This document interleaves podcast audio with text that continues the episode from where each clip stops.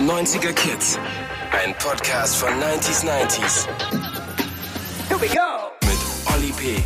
Hallo ihr Lieben, einen wunderschönen guten Tag, Abend, Morgen, Mittag, gute Nacht. Hier sind Ina und Olli, hier sind die 90er Kids Stubenhocker-Session. Um das mal zu erklären, ja, normalerweise sitzen Ina, unser Gast und ich immer in einem Studio gemeinsam. Das ist momentan nicht möglich, aber es ist ja trotzdem möglich, sich auszutauschen, in Erinnerung zu schwelgen und an das schönste Jahrzehnt aller Zeiten zu denken, die 90er. Und deswegen wollen wir uns das nicht nehmen lassen, das einfach weiter fortzuführen. Deswegen aber diesmal in einer anderen Qualität, weil wir halt nicht ein professionelles Studio gerade haben. Ich sitze gerade in Unterhose bei mir im Arbeitszimmer. Ina, wie ich sehe, hat auf jeden Fall ein T-Shirt an. Du Aber bist gerade nur Socken. oh Gott. Oh, sie hatte nur noch Socken an. Nee, äh, Ina, du bist gerade in Berlin und wir werden gleich mit einem Gast sprechen, der dann auch noch mal an einem anderen Ort ist. Ich Richtig. denke aber, das wird alles gut hinhauen, aber das ist unsere erste Stubenhocker-Session der 90er Kids. Bevor wir starten, wir hatten eine ganz tolle Folge in der letzten Folge und zwar, wir hatten ähm, ja Annemarie Eilfeld zu Gast gehabt und wir haben über Kinderserien gesprochen. Sie hat schön gesungen und es war ganz, ganz bezaubernd. so fand ich das, du fandest es auch schön, aber ja. was haben denn unsere Fans dazu gesagt? Genau, es gibt natürlich wieder jede Menge Kommentare, die angekommen sind. Ich habe mir wieder einen rausgesucht, diesmal von Melissa. Die schreibt, hallo lieber Olli, hallo liebe Ina, äh, tolle Folge, hat richtig Spaß gemacht zuzuhören. Und als ihr dann noch die Stimme von Lisa Simpson oder auch Sailor Moon hattet, war ich richtig Ey, in meine geil. Kindheit zurückversetzt. Im Gegensatz zu Annemarie habe ich Biene Meier, Bibi Blocksberg und so weiter natürlich echt gern gesehen. Bin gespannt auf die nächste Folge. Aber genau das ist mir auch in Erinnerung geblieben. Die äh, Synchronstimme Lisa Simpson, Sailor Moon, äh, ich habe ja wirklich fast angefangen zu weinen und Annemarie auch. Es war noch nicht mal, dass man angefangen hat zu weinen. Es war so eine, also jetzt gerade in der Sekunde haben sich bei mir gerade wieder die äh, die Haare hochgestellt. Ich hatte gerade wieder Gänsehaut gehabt, weil das ist so was Besonderes, so was Tolles und Dankeschön auch an euch, dass ihr das organisiert habt, dass wir da mit reinhören konnten. So, heute sprechen wir auch mit jemandem, hoffe ich mal, über das Thema Kind, weil darüber lässt sie sich gerne aus, unter anderem in ihrem Blog und auch auf ihrem Instagram-Account. Und zwar ist die Rede von der lieben Toja. Genau, Toya Diebel, ähm, sehr bekannt dadurch äh, durch eine Kampagne geworden, wo sie sich äh, quasi darüber aufregt, zu Recht, dass viele Influencer heutzutage, die auch als Vorbilder äh, agieren, äh, ihre Kinder mit vor die Kameras zerren äh, bei Instagram und Co.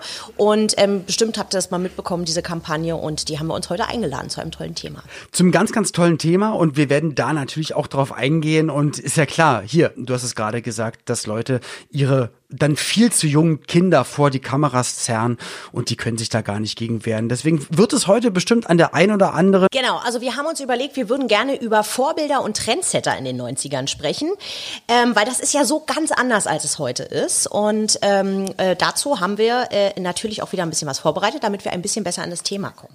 Na, lieber Olli, hast du in den 90ern auch Viva-Moderatoren angehimmelt?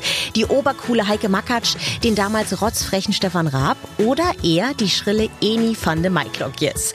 Und du, Toja, war für dich Madonna ein Vorbild, die Spice Girls? Oder hast du dich an Sportlern wie Steffi Graf, Bum Bum Boris oder Michael Schumacher orientiert? Ja, Vorbilder und Trendsetter gab es in den 90ern jede Menge wobei magersüchtige Models oder Männer, die Kinder in Besenkammern zeugten, dieses Prädikat nicht unbedingt verdient hatten.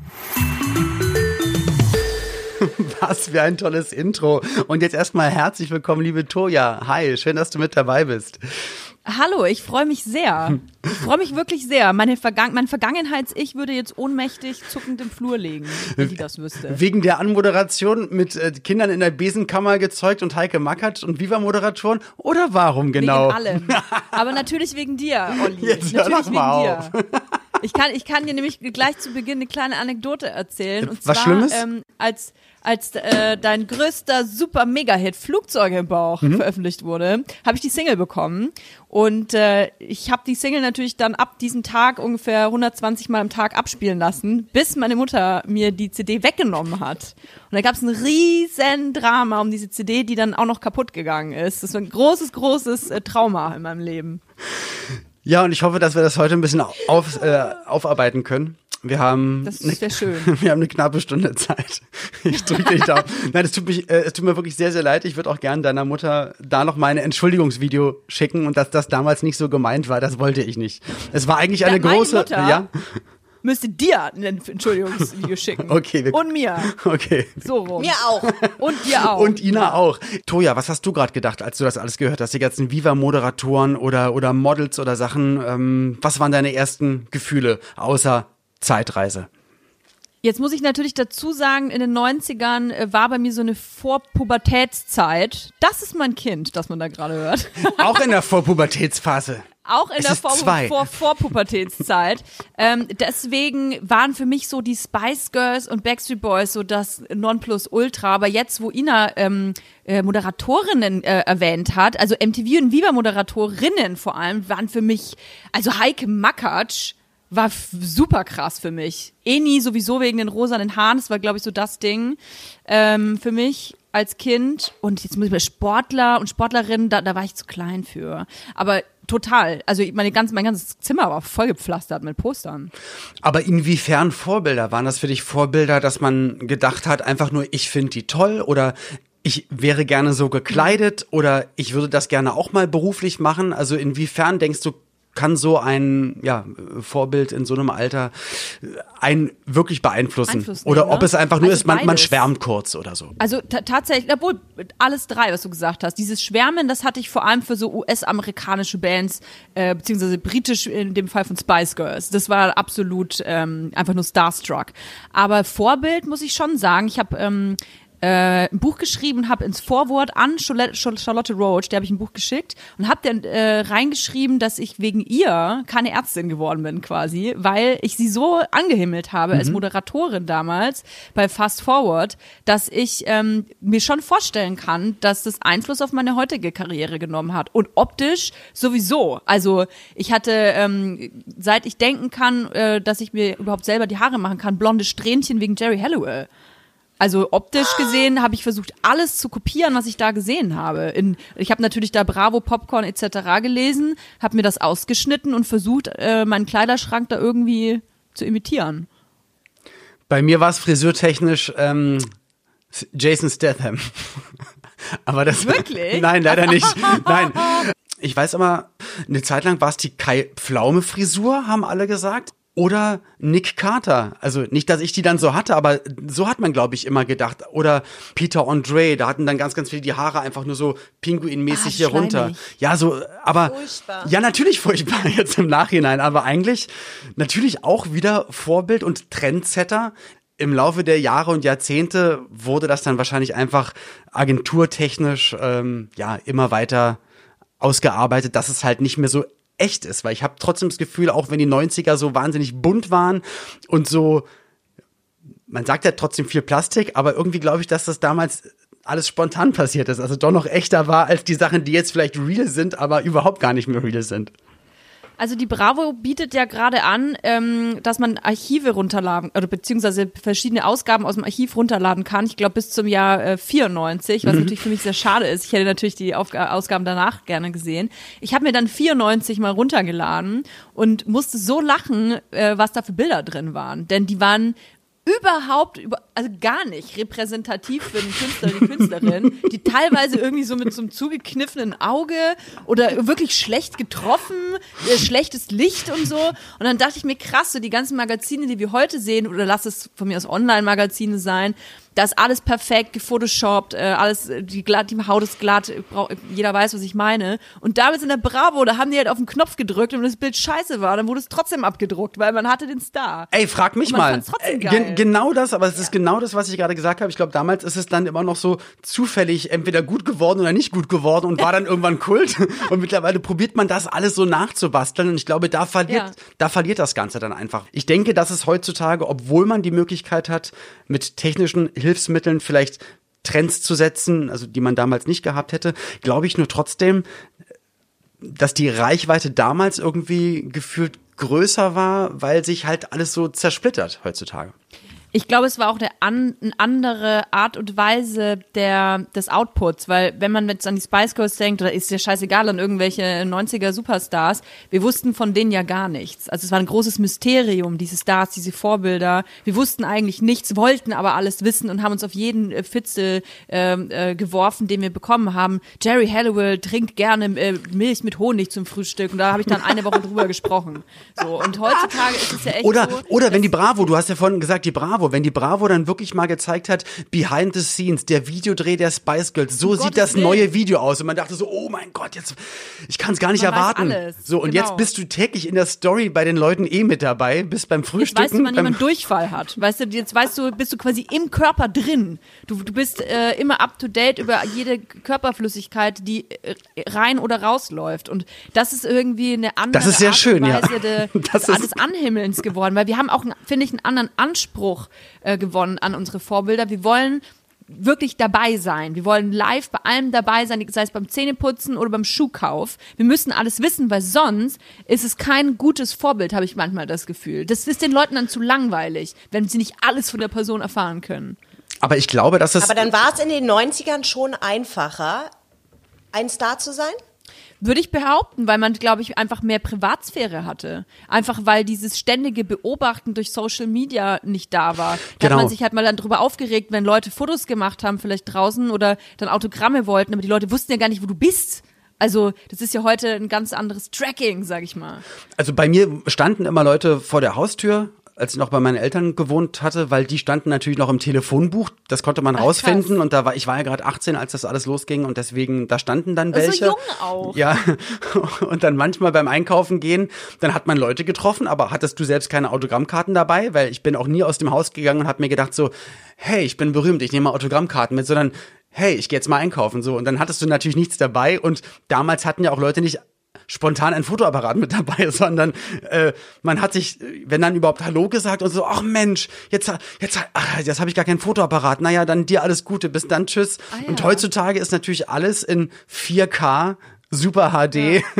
Früher hattest du vielleicht, okay, gab's eine doofe Story in der Bravo, so, und dann in der nächsten Woche kam halt das nächste Heft und dann wurde es vielleicht irgendwann vergessen oder Leute haben sich das aufgehoben. Aber diese Vervielfältigung ähm, ist natürlich sehr viel krasser geworden und halt die Verantwortung, die man hat. Und da, liebe Toja, bist du ja auch jemand, der ganz doll dafür kämpft, dass Leute das auch mal checken, was sie für eine Reichweite haben, was sie für eine Verantwortung haben und unter anderem zum Beispiel, und da bist du ja ein Glück nicht die Einzige, die das auch so denkt und sieht und sagt, zum Beispiel nicht die Kinder vor die Kamera zerren, um irgendwie cool rüberzukommen. Richtig. Ähm, es ist so, dass wir ja alle Persönlichkeitsrechte haben, also äh, sei es Erwachsene oder auch Kinder. Das vergessen aber die Erwachsenen ganz oft, dass Kinder auch äh, the theoretisch irgendwann mal Erwachsene werden können und äh, die genau die gleichen Rechte haben, denn Persönlichkeitsrechte unterscheiden nicht, im, also im Gesetz äh, das Alter betreffend. Und ähm, die äh, Persönlichkeitsrechte umfassen eben auch die Privatsphäre und ganz viele Eltern nehmen ihren Kindern diese Privatsphäre weg. Denn wenn wir uns selber fragen, was für uns Privatsphäre ist, zum Beispiel wenn wir schlafen oder generell, ich sage immer, ich fühle mich in meiner Privatsphäre, wenn ich mich unbeobachtet fühle. Das ist für mich absolut privat. Und wenn dann jemand ein Bild von mir macht und ich merke das nicht und fragt mich auch nicht und stellt es dann ins Internet, dann fühle ich mich meiner Rechte, ähm, ähm, ja, meinen Rechten genommen. Und viele Eltern, denen ist es dann bei sich selber wahnsinnig wichtig, aber bei den Kindern halt nicht und es geht nicht. Also finde ich, ja, also ich mache mach das jetzt seit paar Jahren und ich habe gedacht, dass das mit einem großen Paukenschlag mit der Kampagne damals mit deinem Kind auch nicht eigentlich ähm, vom Tisch ist, was, Insta äh, was Instagram vor allem betrifft, aber Pustekuchen. Also es gibt sicherlich viele, die ähm, da jetzt mehr drauf achten, aber und es wird auch natürlich wahnsinnig viel geredet seit dieser Kampagne über das Thema zeige ich meine Kinder im Internet oder nicht und wenn ja, wie zeige ich sie?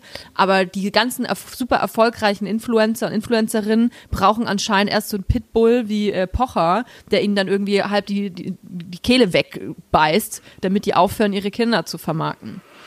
Ja, aber ich, es ist ja immer noch eine Frage des, vielleicht des Intellekts, ähm, des Egoismus, ähm, der ähm, Extrovertiertheit und die, ich glaube, die denken oder viele von denen machen sich darüber nicht Gedanken und gucken einfach nur, wie viel Geld reinkommt, weil sie davon sehr gut leben wollen und können sich da gar nicht reinversetzen. Also ich, ich sehe das genauso Ja. wie du. Und das finde ich auch halt ganz, ganz wichtig. Und das hat auch was mit Vorbildfunktion zu tun. Und ich finde das halt so wie du und so wie Pocher und so wie Einglück viele andere auch äh, nicht in Ordnung, dass man sein Kind irgendwo hinzerrt in einem Alter, wo, wo man die Konsequenzen nicht abschätzen kann. Und da komme ich auf Kinderstars der 90er Jahre. Aaron Carter, den viel zu jungen kleinen Mann zu nehmen und was das mit seinem Leben und ich denke mal, das hat sehr viel mit seiner jungen Karriere und mit dem, was er erlebt hat oder nicht erlebt hatte, zu tun, was das aus seinem Leben gemacht hat. Und das ist eigentlich ein ganz gutes Beispiel, dass das halt vielleicht nicht ganz so gesund ist.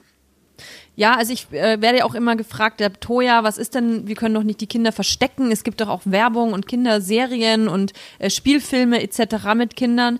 Ähm, ich ich sehe das so aus zwei Seiten. Also ich persönlich würde mein Kind für keinerlei äh, Filmaufnahmen, auch keine Werbeaufnahmen, auch nicht Kino oder sonst irgendwas hergeben.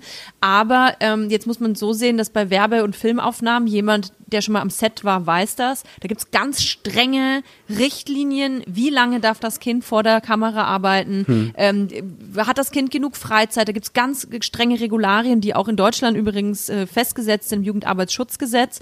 Und dieses Jugendarbeitsschutzgesetz, das müsste eigentlich auch für Instagram gelten. Ja. Denn das ist genau das Gleiche. Wenn ein Kind eine wirtschaftliche Tätigkeit ausübt, also jetzt im Fall zum Beispiel von, ich sage jetzt mal in der Kooperation mit einem Quetschi oder so, Hm. dann sorgt ja das Kind dafür, dass ähm, Content äh, äh, Erstellt wird, wird. klar, und Geld äh, Genau, fließt. und, und das Geld fließt. Also das Kind ist dafür verantwortlich. Und das Kind äh, ist vor der Kamera. Das Problem ist, dass das Gesetz total verstaubt und veraltet ist und die Politik irgendwie äh, anscheinend erst vor einer Woche das erste Mal irgendwas gegoogelt hat. Die, die sind da noch im Steinzeitalter, was das Internet angeht. Die verstehen nicht, dass die Kamera eines iPhones oder von einem Telefon die gleiche Kamera ist wie von einer Fernsehkamera, dass man damit genauso Inhalte generieren kann. Und ähm, das ist eine Grauzone. Also theoretisch, das, was die ganzen Influencerinnen gerade machen mit ihren Kindern, die vor die Kamera zerren, das ist nicht legal. Denn ähm, man kann zwar sein Kind arbeiten lassen, im äh, Anführungsstrich, man braucht aber eine Sondergenehmigung, weil äh, Kinderarbeit verboten ist. Was ähm, zum Beispiel gar nicht geht, ist Kinder zwischen 0 und 3 Jahren. Die bekommen nämlich gar keine Genehmigung. Und wie viele Kinder kennen wir zwischen 0 und 3 Jahren, die irgendwelche House-Tutorials, äh, whatever machen? Das ist verboten. Eigentlich ist es verboten. Das heißt, wir schnappen uns jetzt einen Abmahnanwalt und machen richtig Cash. Asche. Ja. Ja, und dann sind wir reich. So, und die nehme ich nicht mehr. Geile Idee. Super. Nee, aber da, ey, du hast total recht. Ähm, dann lass uns mal ganz kurz, also das denke ich mal, dass das ist uns klar und ähm, hoffe, dass wenn jetzt hier ein paar Leute zuhören, dass sie sich, äh, wenn sie das noch nicht anders gesehen haben oder so gesehen haben, da nochmal drüber Gedanken machen und sehr gerne dir auch folgen, weil du nicht nur darüber, sondern auch über viele andere Sowieso. Themen äh, äh, einfach gesellschaftskritisch durch die Welt gehst und einfach wach und aufmerksam durch die Welt gehst. Und das finde ich immer ganz besonders schön. Und das dann auch ansprichst und nicht einfach nur, dass es an einem abperlt, ne, weil das sind so, das sind so offensichtliche Sachen, wo man sich ja sagt, ja, natürlich, du hast ja total recht, aber trotzdem geschieht es tagtäglich so. Und ähm, ja gut, in den 90er Jahren war es dann vielleicht ein Glück so, dass es dann nur den Bravo-Fotografen gab oder dann die Paparazzi bei der Premiere oder bei irgendwas. Jetzt haben wir gerade gesagt, okay, bei dir war es, du hast sie zweimal erwähnt, äh, Gary Halliwell war, war ein Vorbild bei dir. Bei mir war es natürlich, das ging von den 80ern in die 90er rein, war es halt, weil ich ein riesen Knight Rider-Fan war, natürlich David Hasselhoff und für mich war es dann und da kam natürlich der Content, den ich von ihm kannte, war natürlich ein super Actionheld und ein super Serienheld und Baywatch und da alles immer ganz, ganz toll. Plus Konzerte, Musikauftritte, alles großartig. Und dann der Switch, nämlich ja, soziale Netzwerke. Seine Tochter filmt ihm mit dem Handy besoffen beim Burgeressen. Und da hast du es dann nämlich wieder. Also dann nehme ich lieber, und das hat es natürlich auch bei mir kaputt gemacht. Also das hat es natürlich bei mir total beschädigt, weil ich hätte ihn auch gerne krass. lieber als äh, einfach so als, als Held, als Idol meiner Jugend gehabt. Und das soll auch bei mir immer alles so konserviert werden. Also ich will generell, dass meine Jugend konserviert bleibt. Wenn du jetzt im Hintergrund bei mir guckst, wo ich gerade bin, ähm, der Schrank, da steht zum Beispiel noch mein altes He-Man-Spielzeug. Und ich finde, ich finde es gut. Habe ich auch ganz viel. He-Man-Spielzeug? Ich habe sogar eine Master of the Universe äh, äh, Wohnzimmerdecke. Wie bitte? Was? Geht denn hier gerade ab? Wie geil ist das denn? Ich habe eine Kuscheldecke, wo alle, wo alle Dudes drauf sind. Oh Mann, aber siehst du, guck mal, da ist es doch schön zu wissen, dass es gut ist, Vorbilder zu haben und Vorbilder, für, man, für die man sich nicht schämen muss, bei denen man nicht Angst haben muss, dass sie nächste Woche wieder in ein Fettnäpfchen treten oder betrunken irgendwo auftauchen oder zweifelhaften ja. Content liefern. Sportler natürlich auch ganz weit vorne. Ich war früher auf jeden Fall von einigen Fußballspielern super Fan. Wrestling kam dann irgendwann im Fernsehen, dann fand ich Hulk Hogan total cool, was total bescheuert ist jetzt im Nachhinein, aber Michael Jordan, ne, fand ich auch die ganze Zeit immer ganz, ganz toll. Jetzt gibt's gerade wieder eine äh, Netflix-Dokumentation, wo sein Leben auch ein bisschen beleuchtet wird, wo dann auch dann ein bisschen Sympathien so weggehen. Und das ist dann immer so schade, finde ich. Ja, das finde ich auch ganz schlimm, wenn so Vorbilder und äh, gerade von früher, mit denen man so viel nostalgische äh, Gefühle auch teilt, wenn das dann dekonstruiert wird, da bricht dann auch so ein Teil der Jugend irgendwie weg. Heike Makatsch ja. zum Beispiel, muss ich sagen, die hat das Wirklich? super gemacht. Nee, die hat das Ach, einfach. Dachte, was hat Heike Makatsch gemacht? Ich sagen, Brö was hat sie falsch gemacht? Bröckel zusammen. Heike Makatsch hat das gut gemacht. Nein, weil sie war bei Viva einfach eine der ersten Moderatorinnen und hat dann den Step geschafft, dass alle gesagt haben, so, und jetzt ist sie übrigens Schauspielerin. Und nicht nur mhm. bei uns, sondern auch international. Und ja, ich habe von ihr nie irgendwas Blödes gehört, irgendeine Entgleisung gehört. Ich fand das, ich finde, ich finde das zum Beispiel von Prominenten oder von Stars eher gut, wenn ich sie nicht in der Story sehe, wenn ich sie nicht im Boulevard sehe, weil ich möchte sie als Rolle als Schauspielerin wahrnehmen oder als Moderator wahrnehmen. Mich interessiert das Privatleben nicht, weil das halt immer ganz, ganz viel kaputt macht. Ich, wenn ich jemanden als guten Schauspieler sehe, reicht mir das auch einfach. Ich muss mal ganz kurz ja. meinem Freund sagen, er soll gefälligst das Kind auf den Arm nehmen. Diese Kinder, ey. Da stelle ich ihn schon nicht ins Internet und dann kriege ich, krieg ich Kriegst du Dankeschön. So. Dankeschön. Ganz toll. Toja, ich habe mal ganz kurz eine Frage an dich. Ja, Warst du ähm, äh, früher auf Konzerten? Also Backstreet Boys, Spice Girls, irgendwas? Ja, also die Problematik war ja die, dass ich noch sehr jung war, als ich großer Backstreet Boys Fan war. Übrigens auch äh, größter Nick Carter Fan. Ich war habe sogar so eine kleine Kette um Hals gehabt, wo, äh, aus der Bravo mit so einem Herzchenform, wo ich eine Karte reingemacht habe. Das Problem Stimmt, war, da konnte man sich aussuchen, wen man da reinschneidet. Richtig, ne? da konnte, man sich aussuchen. Ja, Aber bei mir war natürlich immer eine Karte drin, mit einer Nagelschere. Muss man mit der, musste man mit einer Nagelschere ausschneiden, tatsächlich diese kleinen Herzen. Das Problem war, dass ich einfach viel zu jung war und ähm, alleine hätte gar nicht auf das Konzert gehen dürfen. Und dann waren sie aber in Nürnberg, da bin ich geboren. Und äh, es war sofort ausverkauft, dieses Konzert der Backstreet Boys. Und ich war stinksauer auf meine Mutter, habe ganz viel geheult, weil sie äh, keine Tickets mehr bekommen hatte. Und dann kam ein äh, Aufruf im Radio, man kann Tickets gewinnen für das Backstreet Boys Konzert. Und äh, das Einzige, was man machen muss, ist Quit Playing Games with My Heart on Air singen um quasi zu beweisen, was man für ein großer Fan ist. Und meine Mutter hat dann, ich habe die dann angebettelt und dann habe ich da angerufen mit ihr zusammen und sie hat mir quasi einen Hörer hingehalten, mit dem Moderator gesprochen und so und der so, ja und Toja, also jetzt geht's los, äh, jetzt ist dein Einsatz. Und dann war so Stille, Stille, Stille. Dann habe ich ganz furchtbares Heulen angefangen. On air. weil ich unbedingt diese Tickets haben wollte, aber den Text überhaupt nicht konnte von Quit Playing Games with My Heart. Even in my heart I see. Oh, oh Mann, das weiß doch jeder. Ja, das ist so peinlich, aber ich war halt erst, wie alt war ich denn da? Weiß ich nicht, sechs vielleicht, fünf, sechs. Und ähm, ich habe halt immer so getan, als wäre ich der, könnte ich das alles. Und auch meiner Mutter gesagt, natürlich kann ich alle Songs. Aber Zumindest die Vokale, die Vokale habe ich drauf. Das war schrecklich. Das war dann so eine ganz unangenehme Situation auch für den Radio Radiomoderator damals, weil wir waren on air, so eine 5-, 6-Jährige, die bitterlich heult, unbedingt diese Und da haben wir das Thema nämlich wieder. Siehst du, aber genau da haben wir nämlich auch wieder so ein Thema. Medium, genau. Reichweite, Öffentlichkeit und vielleicht dann noch ein bisschen zu jung. In deinem Fall, du wolltest es ja eigentlich. Unbedingt. Rein theoretisch. Unbedingt.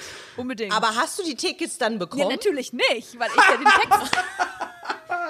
weil ich ja den Gott, Text nicht Dass man dem heulenden Kind nicht dann den Traum erfüllt, so, sondern nee, also wenn du hier nicht performst, dann kriegst du auch nichts. Geil. Richtig. Und das hatte ich, und das hatte ich geprägt. Das war nicht äh, Charlotte Roach, sondern es war eigentlich nee, dieser Moment. Ja, das war richtig schrecklich. Und ich glaube, ich weiß gar nicht, was mein erstes Konzert war. Da war ich, glaube ich, dann schon so 14, 15 oder so. Das war dann auch nicht mehr in den 90ern.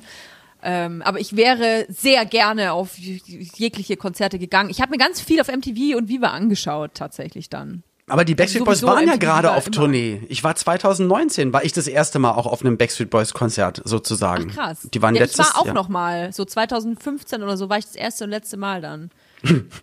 Und war okay? War ja, also Das ist was anderes. ist natürlich schon krass, ne, wenn du die, wenn du eine Band hast, die du irgendwie vor 20, 30 Jahren so krass angehimmelt hast und dann stehen die halt 20, 30 Jahre älter vor dir. Aber das bleibt ja nicht aus. Ja, schon, aber es ist halt irgendwie, ja, dann denkst du dir halt, ach ja, irgendwie bin ich alt geworden und ihr auch und äh, alle anderen hier in dem Raum auch. Und die, also es war irgendwie ganz abgefahren, weil diese ganzen Fans immer noch so durchgeknallt waren, glaube ich, wie damals. Und auch gefühlt dieselben Klamotten anhatten und so irgendwie, das war für mich so voll der Mindfuck. Ich habe das, ja, ich bin dann seitdem nie wieder auf ein Backstreet Boys Konzert gegangen. Aber, aber Also ich war auch auf zwei Konzerten, also einmal, die ich mir nochmal angeguckt habe. Ähm, eine Freundin und ich haben da so eine kleine Challenge gemacht. Wir haben uns alte 90er Jahre Künstler genommen, die dann in der quasi neuen aktuellen Zeit nochmal ein Konzert gegeben haben. Oder irgendeine Reunion oder sowas. Und da waren wir äh, ganz äh, am Anfang was Take That, das waren die ersten, dann haben Backstreet Boys haben wir dann alle irgendwie versucht, nochmal äh, zurückzukommen. Take That, finde ich, haben das sehr, sehr gut gemacht. Die sind sehr gut gealtert und haben äh, dieses, äh, dieses Zurückkommen sehr gut gemacht und da auch ihren Style gefunden. Aber die Backstreet Boys, da ging es mir ganz genauso wie dir, du. Ja, ich habe da gestanden und gesagt, nee, also irgendwie ist das komisch.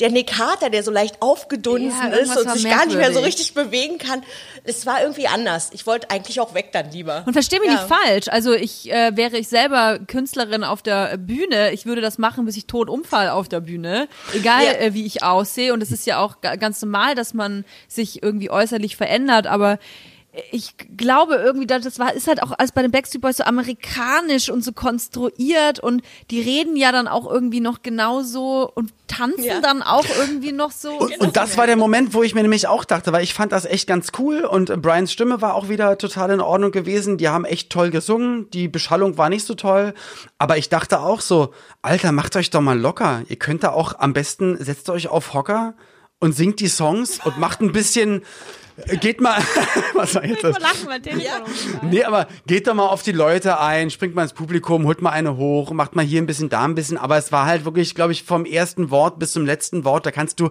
die gesamte Welttournee 100 Termine übereinander legen mit einer Schablone und es wäre wahrscheinlich immer genau exakt das Gleiche.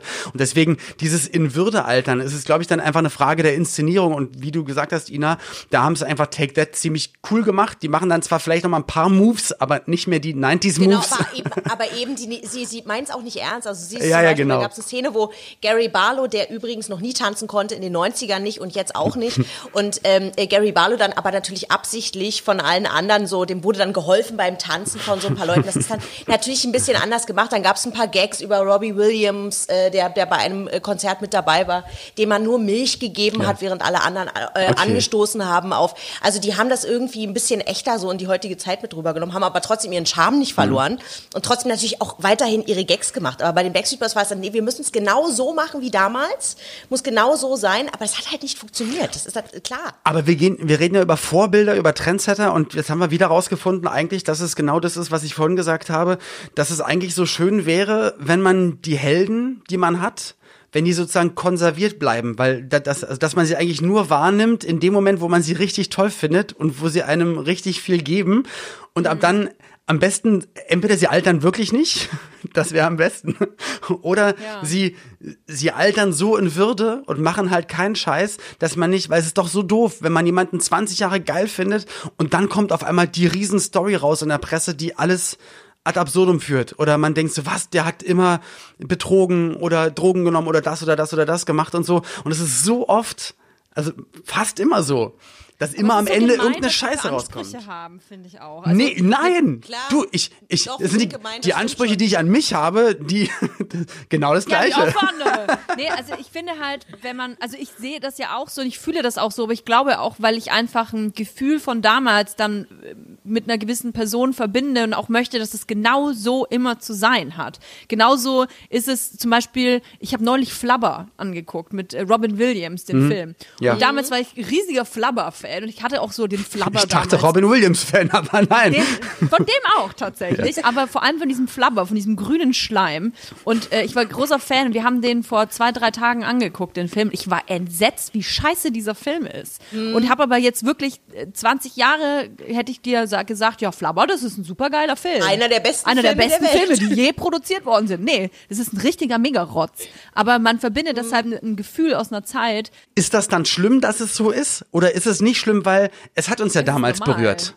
Es ist normal, nur ich finde halt, wenn es um Personen äh, geht, deswegen muss ich mich gerade so ein bisschen selber äh, schelten für meine Backstreet Boys äh, Geschichte, weil schau, die sind so super krasse Megastars gewesen und die, ich meine, äh, haben den amerikanischen äh, Traum gelebt mit Ups und Downs. Da waren immer in jeder Zeitschrift wussten auch immer, dass sie Vorbilder für alle sind, dass sie eine gewisse Rolle zu erfüllen haben, haben, weiß es ich, was für Gehirnwäschen bekommen, wie man sich zu verhalten hat, auch in der Öffentlichkeit und so. Und wenn das 10, 20, 30 Jahre macht's, dann zu erwarten, "Hä, äh, also wieso ist der denn jetzt Ab so jetzt mach mal locker. Ja, also ja, jetzt, genau. wieso macht Ja. er das? Wieso, Ja, sieht, sicher. wieso sieht er nicht immer so aus wie damals? Das ist halt so, wir kamen natürlich die Ansprüche, weil wir äh, sich uns dann denken, ja, also so, wer so berühmt ist, der muss sich aber schon ein bisschen mehr anstrengen.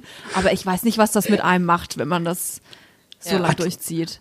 Hat die Presse da auch ein oder in, inwiefern ist die Presse dafür zuständig, dass Leute auch irgendwie rüberkommen oder tragen trägt die Presse eine Mitschuld, weil ich habe das Problem immer, wenn irgendjemand zunimmt oder wie du gerade sagst auch älter wird, wenn die jetzt äh, von Friends Matthew Perry einen Schauspieler zeigen, äh, so sieht er jetzt aus. Das ist aber heftig. Ja, er ist jetzt 27 Jahre älter. Was passiert sonst mit Menschen nach 27 Jahren?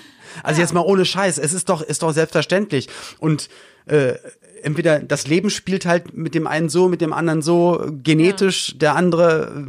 Es gibt, jetzt auch habe ich wieder auch von alten Sportlern Bilder gesehen, Fußballspieler von vor 30 Jahren, da gibt's welche, ja, die haben vielleicht einfach dann weiter Sport gemacht, andere haben dann weiter genauso viel gegessen wie zu ihrer aktiven Zeit, haben nur den Sport weggelassen, aber es passiert dann ja einfach so, aber ähm, ich habe auch immer das Gefühl, dass dann auch gerne Stars oder Vorbilder, die aufgebaut wurden, dann auch gerne kaputt gemacht werden von Ja, den Medien, weil das ja auch ganz, ganz viel Futter ist und die Leute, die das lesen, dann auch sagen können, ha, mir geht's besser als dem. Ist es das?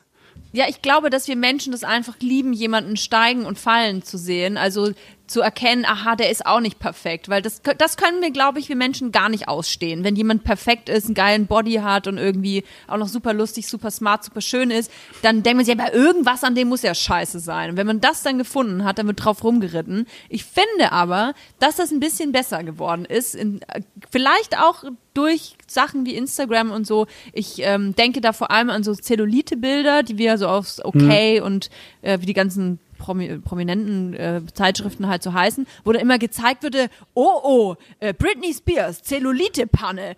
Äh, wie ist denn das passiert? Ja. So, und dann denken wir so, Horror- ey, blödes Horror- Arschloch. Fail-Panne. Die Frau hat den normalsten Körper der Welt und trainiert wie eine Sau und dann hat, ist da ein schlechtes Bild dabei von komischem Winkel und selbst wenn sie einen ganzen Arsch voll Zellulite hat, na und? Das ist halt so. das ist halt das Normalste der Welt für eine Frau. Und ich, ich glaube, dass sowas wie Instagram gerade dazu beiträgt, zu zeigen, dass äh, Normalität eben normal ist. Und äh, dass sowas schon äh, verachtet wird. Diese ganzen äh, Magazine, wie sie Frauen verachten, äh, Bilder da äh, äh, veröffentlichen, das ist nicht mehr, das macht man nicht mehr. Das ist auch ist nicht mehr, nicht ja, mehr ist, das salonfähig. stimmt, das ist nicht mehr en vogue, Nee. genau, das ist irgendwie nicht mehr en vogue und ich glaube, das ist so, da ist Instagram so, also so sehr, wie ich es, äh, also auch ganz viele negative Aspekte hat, aber so ein bisschen so ein Korrektiv geworden. Also wenn eine, wenn eine Zeitschrift so ein Foto abbildet von einem unserer Vorbilder oder jemandem, der, der, der eben bekannt ist, ähm, dann funktioniert die Fanbase mittlerweile so, dass sie als Korrektiv darunter schreibt, das darf doch nicht wahr sein, das ist eine ganz normale Frau, lass sie doch mal in Ruhe. Ja, das das war super. früher natürlich nicht möglich, ne? Weil früher hattest du einfach nur die Zeitung, dann stand eine miese, äh, eine miese Schlagzeile drüber und du konntest dich selbst nur für dich aufregen, aber du konntest dich quasi dem nicht offiziell entgegenstellen. Das kannst du natürlich heute Naja, und es war ein offizielles Instagram Medium so. auch. Das heißt, wenn ich das gesehen Ja. habe als junges Mädchen oder als junge Frau, dann war es so, ah, okay, naja, wenn diese erfolgreiche Mega-Zeitschrift sagt, oh, oh, äh, Zellulite-Panne Ja. am Strand, oh, scheiße, hoffentlich krieg ich das nie. Und dann Also, kriegt man ein doofes Gefühl und das macht mir. natürlich dann äh, einfach psychisch mit einem was. Und wie seht ihr das denn eigentlich psychologisch? Weil früher waren dann Leute, die in der Zeitung waren, also die eine Reichweite haben, waren meistens, sag ich jetzt mal, Schauspieler, Moderatoren, Sportler, Politiker, also Leute, die auch absichtlich was in der Öffentlichkeit gearbeitet haben, so vorsätzlich eine Ausbildung oder irgendwas gemacht haben, um in der Öffentlichkeit dann zu arbeiten und dann lange zu arbeiten. Und weil ich hatte jetzt gerade überlegt, diese Bilder und mit Zellulite, ich meine, jeder möchte auf einem Bild gut aussehen. Ich kenne noch die Fotos von früher aus dem Urlaub, da fand ich es auch schon doof, als ich zwölf Jahre alt war, wenn du dann halt ganz komisch auf dem Bild warst und das eine Auge war zu und dir ist gerade ein Ball ins Gesicht geflogen und das war dann das Foto vom Sommer. So, natürlich möchte jeder auf einem Foto gut aussehen, aber was ich dann halt, oder was man natürlich, und das nicht seit gestern beobachtet, dass wenn auch in Anführungsstrichen normale Leute, die jetzt nicht in der Öffentlichkeit stehen und jetzt nicht gerade ein Bild machen, was vielleicht das Plattencover ist oder das Zeitschriftcover ist, sondern einfach nur einen guten Morgen Post, dass es, dass dann das 30. Foto genommen wird und nochmal drei Filter drüber und die Augen, das Weiß der Augen nochmal weiß gemacht wird, die Zähne mal weiß gemacht wird. Also, wo kommt dieser Druck her? Also, wo, wo kommt das her? Ne? Also, und Ich glaube, das ist ganz normal. Ich glaube, wenn du damals die Wahl gehabt hättest zwischen einem äh, wunderschönen, ausgeleuchteten Badeurlaubbild und dem, was es dann letzten Endes geworden ist, dann hättest du auch das Schönere genommen. Ich glaube, Mhm. Der Mensch natürlich. ist selber so eitel Narzisstisch. Mhm, und okay. narzisstisch, dass man sich selbst immer in der schönsten Form sehen will. Und wenn das auch noch möglich ist, ich glaube, dass diese Leute gar nicht denken, dass das eigentliche wahre Ich nicht so schön ist. Ich glaube, man, Mhm. man verschmilzt irgendwann mit dem konstruierten äh, Filtergesicht und denkt dann irgendwann, das ist, so bin ich. Und erschrickt dann vielleicht ab und zu mal, wenn man am Spiegel vorbeigeht. Aber ich glaube, das ist ganz normal. Ich glaube auch tatsächlich, dass jeder sich, also dass ich, dass ich niemand davon freimachen kann. Also selbst ähm, ich habe in meinem Feed irgendwelche Frauen, denen ich folge, die eigentlich starke feministische, äh, selbstbewusste Frauen sind, vermeintlich, aber eigentlich natürlich auch Unsicherheiten haben, wie alle anderen auch, so wie ich auch. Und dann auch einen Filter übers eigene Bild machen, dann aber im nächsten Post schreiben, hey, sei so wie du bist und äh, äh, es ist total normal, schlechte Haut zu haben, dann sehe ich aber, da sind drei Filter drüber. ja. Also man, man merkt das selber gar nicht manchmal, was man, dass man halt dann doch einmal nach links swiped, um einen schönen Filter drauf zu machen.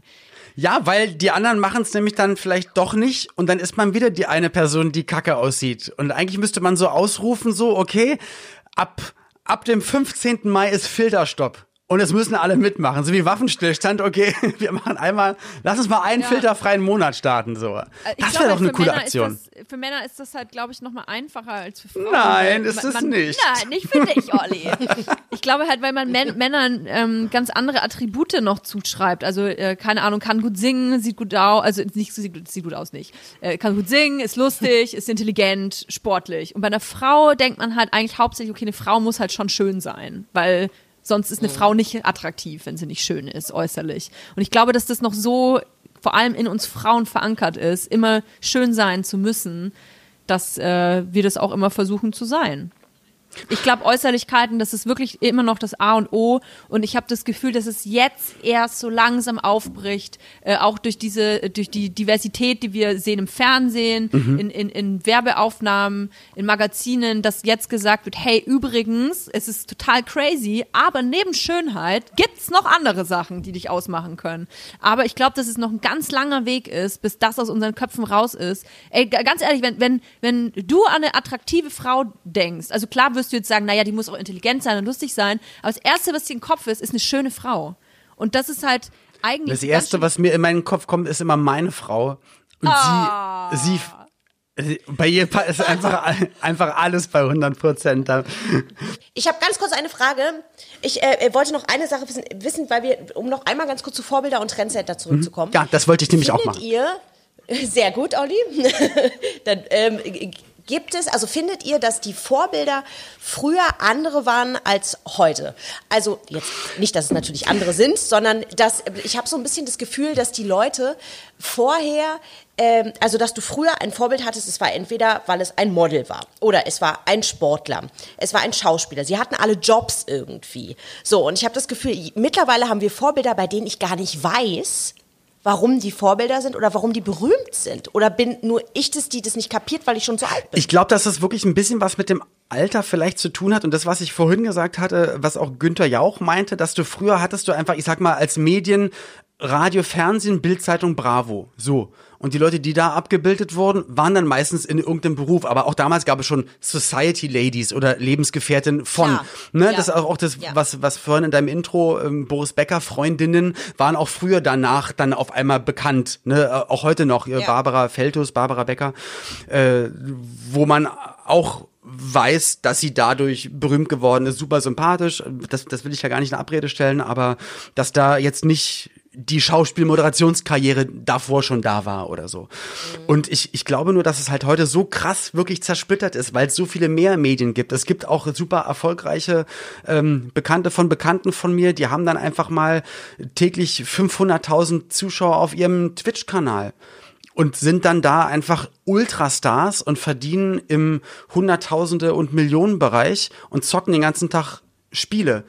Da können wir nichts mit anfangen und denken so, hä? Aber das ist eine Realität geworden. Und ich denke auch, auch Instagram, ähm, es ist mittlerweile halt dann auch ein Beruf, Influencer zu sein. Und am Ende des Tages, wenn es ein wirtschaftliches Interesse gibt und einen Werbepartner gibt und der zahlt dafür Geld und es rechnet sich für irgendwie alle, dann ist das auch eine reelle Geschichte. Dann ist das nicht Fantasie. Dann können wir natürlich dann total schlecht gelaunt sein und sagen, scheiße, ich hätte gerne auch so viele Werbedeals, aber das haben jetzt halt die anderen jungen Leute, die nackt in Unterwäsche äh, frühstücken.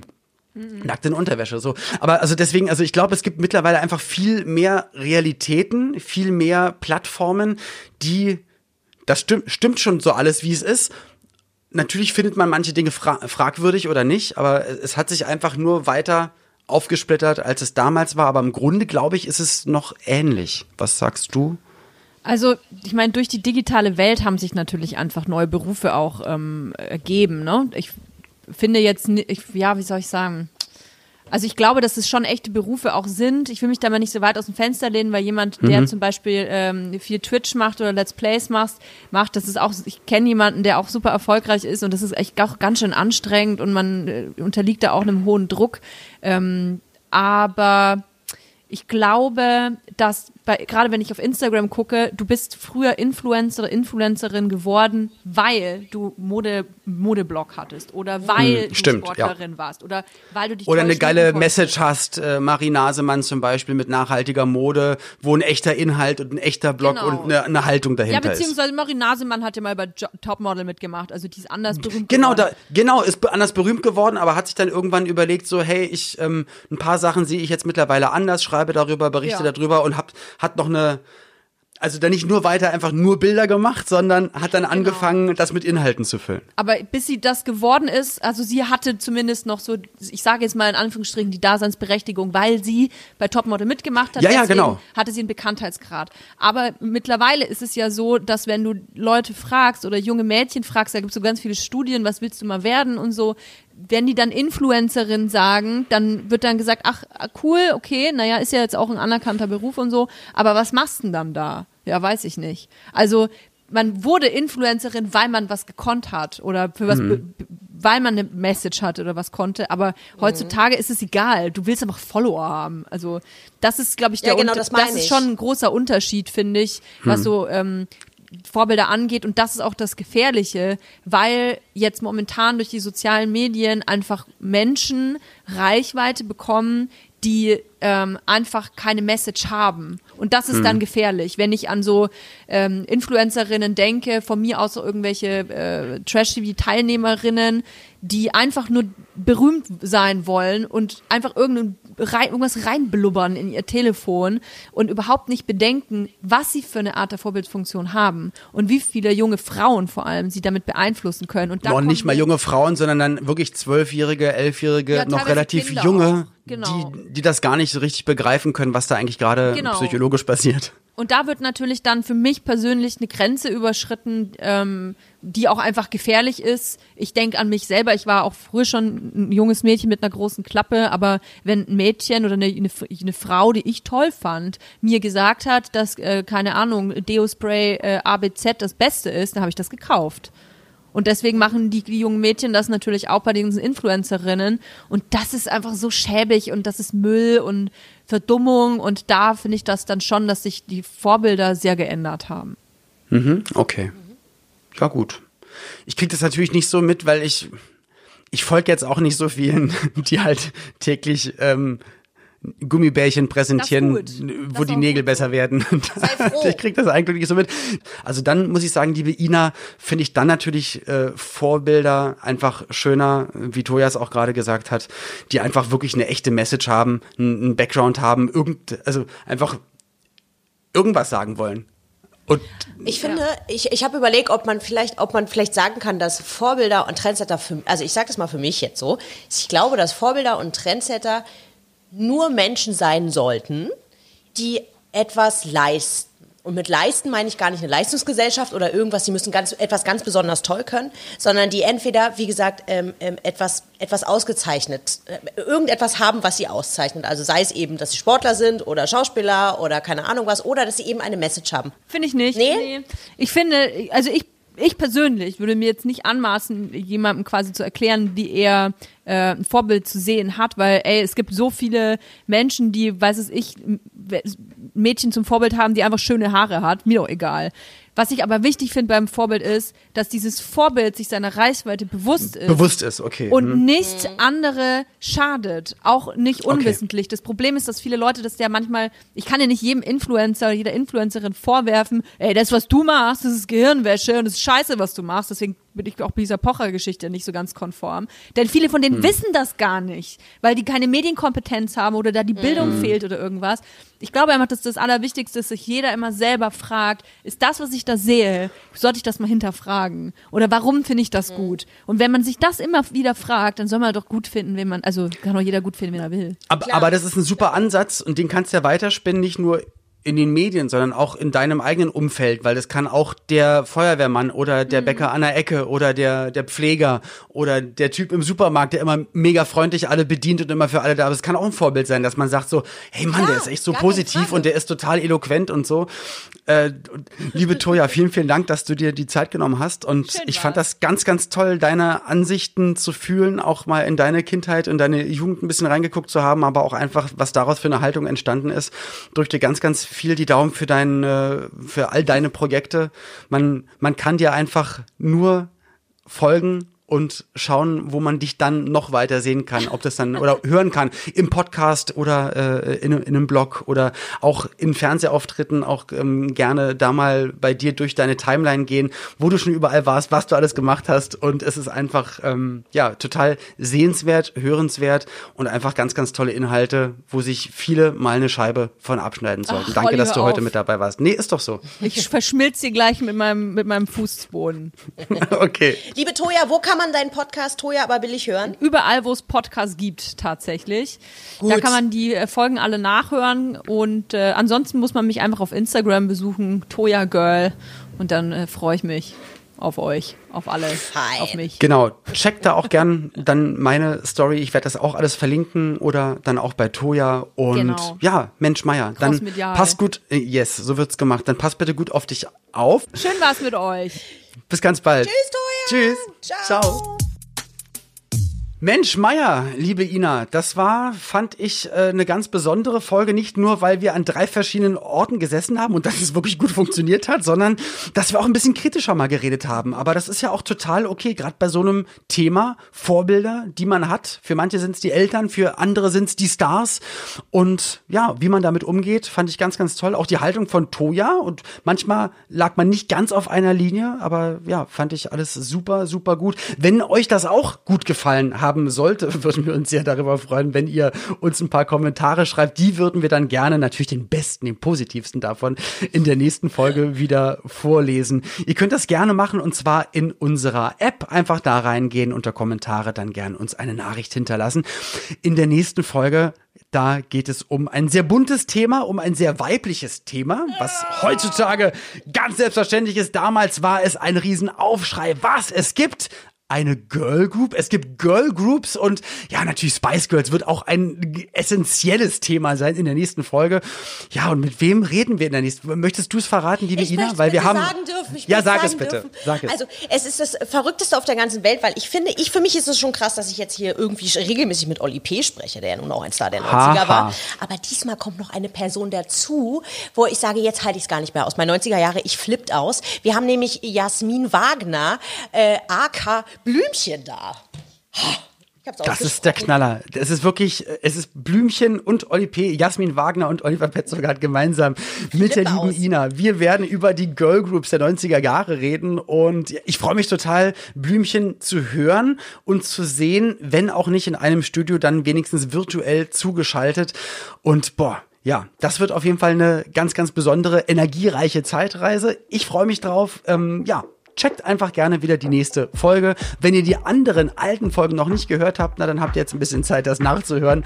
Und dann passt auf euch auf, Abstand halten, gesund bleiben und nächstes Mal wieder dran sein hier bei 90er Kids. Bis dann, ihr Lieben. Tschüss. 90er Kids. Ein Podcast von 90s 90s. Der Radiowelt für alle Musikstyles der 90er. In der App und im Web. 90s90s.de